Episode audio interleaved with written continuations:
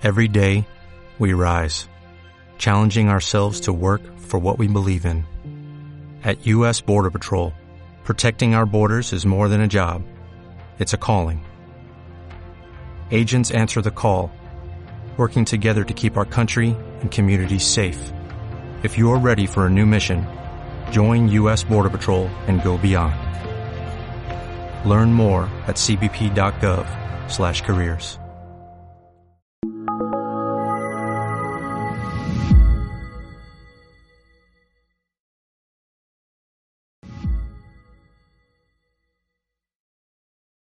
Hola, la sesión de hoy es sobre la vida religiosa. Más, más, bien me gustaría llamarla sobre la vocación a la vida religiosa, porque ante todo es una llamada. Vocación significa eso, llamada, llamada de Dios, llamada de Dios a una persona concreta, a, alguien a quien está eligiendo para algo, para algo grande, para, para un don muy grande.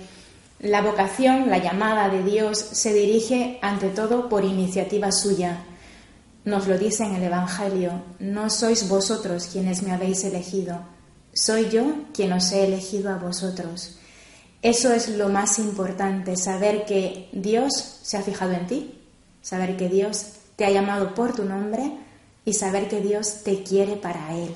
Esa es la vocación a la vida religiosa, es que tienes un recipiente que lo tienes que llenar y solo se puede llenar con Dios. Mm, cualquier vocación es preciosa porque también es una llamada a la santidad.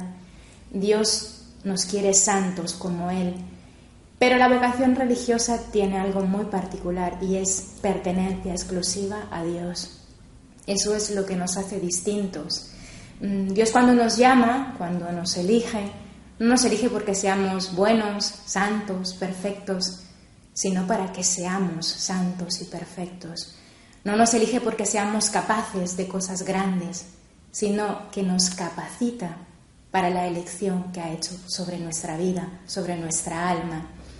Me gusta detenerme en el pasaje del joven rico cuando me refiero a la llamada de Dios, sobre todo como lo dice San Marcos, porque cuando el joven con toda su buena voluntad va y le pregunta al Señor, Señor, ¿qué tengo que hacer de bueno para ganar la vida eterna? Y el Señor le dice, cumple los mandamientos, él con toda sinceridad le dice, eso he hecho desde mi juventud.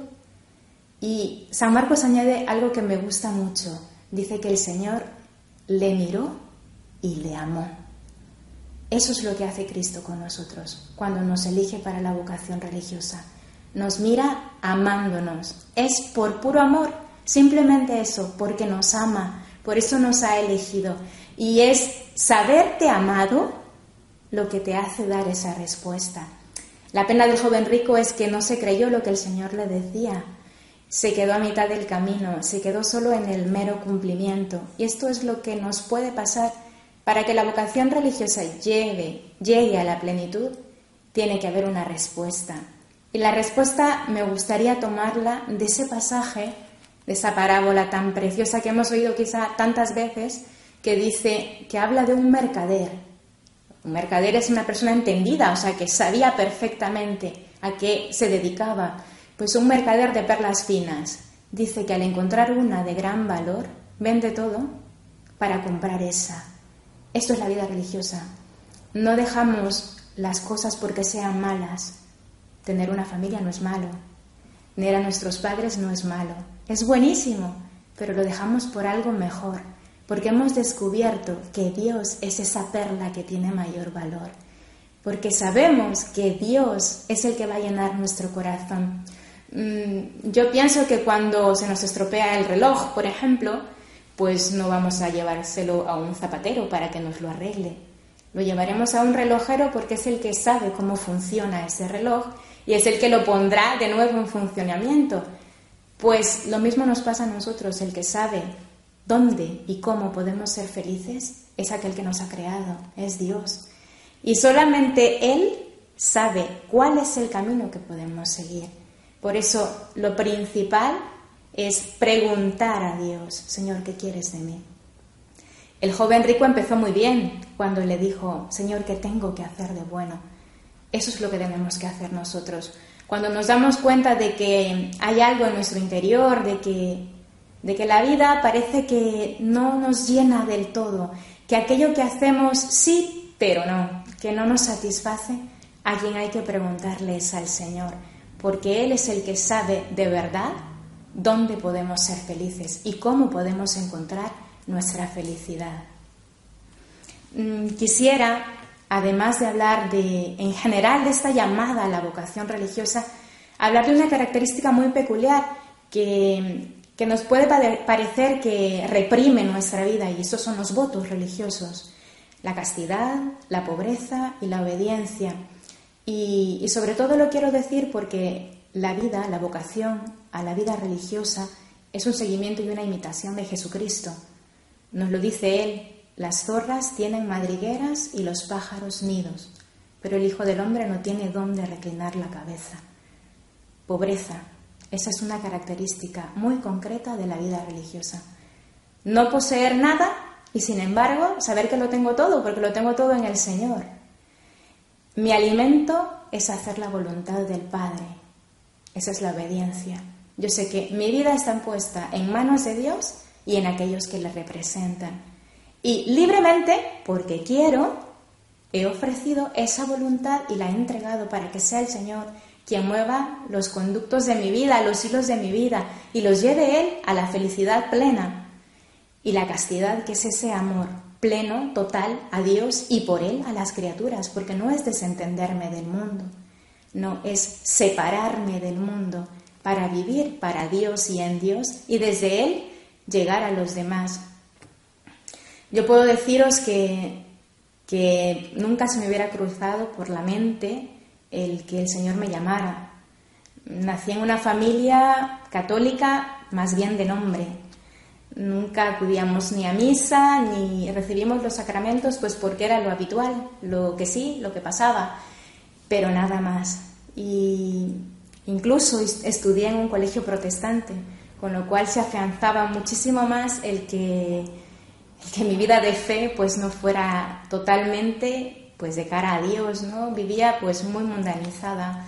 Toda mi, mi adolescencia y mi juventud fue así hasta que gracias a una compañera del colegio que me llevó a un grupo juvenil, mm, pues me ayudó a encontrarme con el Señor. Recuerdo aquella noche nos pusieron delante del Santísimo, delante de la custodia, el Señor expuesto, y allí, a solas, me di cuenta de que alguien me amaba, una persona, no era un trozo de pan, era un Dios vivo, que estaba reclamando algo que yo no le estaba dando que era amor. Estaba buscándolo en otras cosas, en otras criaturas, en diversiones, en pasármelo bien y nada más. Y allí me sentí así, amada, como ese joven rico, mirada y amada. Lloré muchísimo y fue el momento en el que pensé, Señor, ¿qué estoy haciendo con mi vida? Esta vida que tú me has dado, ¿qué estoy haciendo con ella? Desde aquel momento cambié y empecé a frecuentar la iglesia, los sacramentos. En casa pues fue un caos porque todos se pusieron en contra, sobre todo pues mis padres. Eh, soy la mayor de dos hermanas y, y además mayor, bastante mayor, nos llevamos nueve años con mi hermana de diferencia y pues para mi madre fue muy duro cuando, cuando ya tomé la, la decisión de, de responder a la llamada de Dios. Yo también tenía mis sueños. Desde los cinco años quería ser médico porque quería ayudar a los demás. Y era mi ilusión esa, la de realizarme con, esa profesión que sabía que me iba a llevar abrir el corazón y las manos a muchísimas personas necesitadas. Y sin embargo, pues me daba cuenta de que Dios me estaba pidiendo otra cosa, que mis sueños se estaban derribando. Tuve muchísimo miedo, muchísimo miedo de responder muchísimo miedo de equivocarme, muchísimo miedo de que solo fuera una ilusión, que estuviera huyendo del mundo, de la vida y que realmente no fuera una llamada. Cuando lo expuse en mi casa, sobre todo tuve la negativa de mi madre, tanto que puedo decir que hasta 13 años más tarde no ha aceptado mi vocación. Y, fue una dificultad muy grande a la hora de responder porque porque no es lo mismo que tus padres te apoyen en tus decisiones a que no lo hagan. Mm, fue muy duro, fue muy duro mis primeros años de noviciado, sin llamadas telefónicas, sin visitas, sin cartas, sin ninguna palabra de aliento en mi, en mi caminar, pero sin embargo me estaba dando cuenta de que a pesar de que todo parecía en contra, Dios quería que estuviera allí. Tenía la certeza de que Dios me había llamado, de que Dios me quería para Él, porque me había dado cuenta que todo aquello que había dejado no me llenaba. Y sin embargo, lo que estaba abrazando en ese momento era lo único que estaba satisfaciendo mi corazón, que estaba sediento de verdad y que ahí se estaba saciando, se estaba colmando mi sed. Pasaron los años y, puedo decir que tras 19 años en este seguimiento, pues me siento plenamente feliz. Mm, quisiera compartir una experiencia muy grande y es que mi primer destino fue un colegio hogar. Siempre se nos habla de que las consagradas perdemos nuestro sentido de maternidad porque no formamos una familia. Pues allí me di cuenta con más certeza de que no es así. Al contrario, nuestra virginidad nos hace verdaderas madres. Pues trabajaba en ese colegio hogar, tenemos niñas, tanto en Perú como en Guatemala, pues recogidas ya sea por necesidades económicas o abandonadas de sus familias, y, ver a esas niñas cómo llegaban y ver cómo se integraban en nuestro hogar y, y cómo para ellas nosotras éramos sus madres, me ayudó muchísimo, porque ¿quién estaba con ellas cuando había fiebre? ¿Quién estaba con ellas en el colegio? ¿Quién estaba con ellas en la tarea? Nosotras. Nosotras nos convertíamos allí en sus madres. Y entonces me di cuenta de que realmente mi vocación también me hacía ser madre, madre espiritual y hasta madre material para, para sanar esas necesidades que yo veía en esas niñas. Mm, fue una experiencia muy hermosa mi vocación es vocación a una vida de contemplación y de misión. Somos reparadoras del corazón de Jesús, especialmente en la Eucaristía, siempre unidas a Santa María. Y, esa vocación por eso hace que nuestro trabajo se extienda en distintos apostolados. Os he nombrado el Colegio Hogar, pero también tenemos colegios de enseñanza, casas de espiritualidad, residencias para jóvenes y mm, atención a seminarios mayor y menor, tanto en América como aquí en España. Realmente el apostolado, el apostolado es muy variado, pero porque amar al corazón de Dios necesita que se extienda muchísimas almas, no lo podemos limitar. Cuando, cuando tú tienes algo, cuando a ti te dan un regalo, no te lo quedas para ti, ¿no? Lo que quieres es compartirlo, pues eso es lo que pasa con la vocación. No te lo puedes quedar para ti, tienes que llevarla a los demás. Y, esa es la maravilla de que puedas verdaderamente formar parte de una familia. Has dejado tu familia, sí, es cierto, unos lazos de sangre, pero encuentras otra familia, encuentras a hermanas, madres, que contigo están luchando por el mismo ideal, por ser para Dios, por estar con Dios y por darte a los demás. Quisiera mm, leer un pasaje que, para mí es un poco el resumen de, mi vida y es mm, el pasaje de Jeremías. Jeremías en la casa del alfarero. Palabra del Señor que dirigió a Jeremías. Levántate y baja a la alfarería que allí mismo te, haré oír mis palabras. Dice el profeta, bajé a la alfarería y resulta que el alfarero estaba haciendo un trabajo en el torno. El recipiente de barro que estaba haciendo se estropeó como barro en manos del alfarero, y éste volvió a empezar, transformándolo en otro recipiente de barro diferente como mejor le pareció al alfarero. Entonces me dijo el Señor, no puedo hacer yo con vosotros, casa de Israel, lo mismo que este alfarero?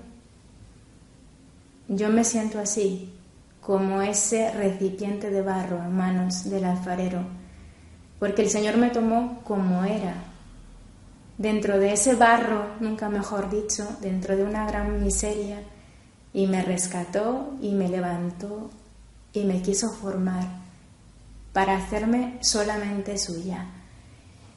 Y me dio el regalo de que al irme modelando, pues me dio muchas alegrías, pero también me dio muchas penas cuando veía que mi vocación no era agradecida por mi madre. Fue un verdadero, una verdadera prueba para mí ese periodo.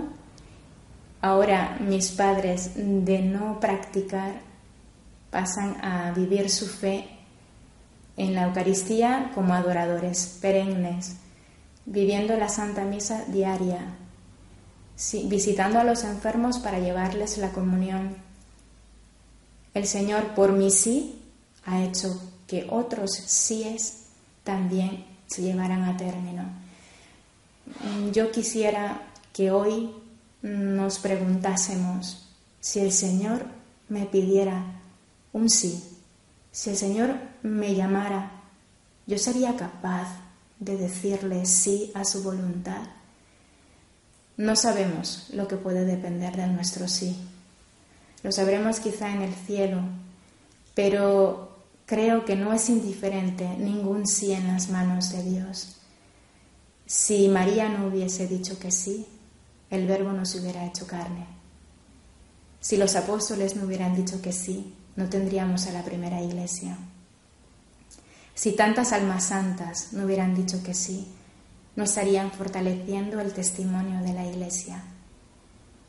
Si nosotras no dijéramos que sí, ¿Cuántas almas se quedarían sin enseñanza? ¿Cuántas niñas sin hogar?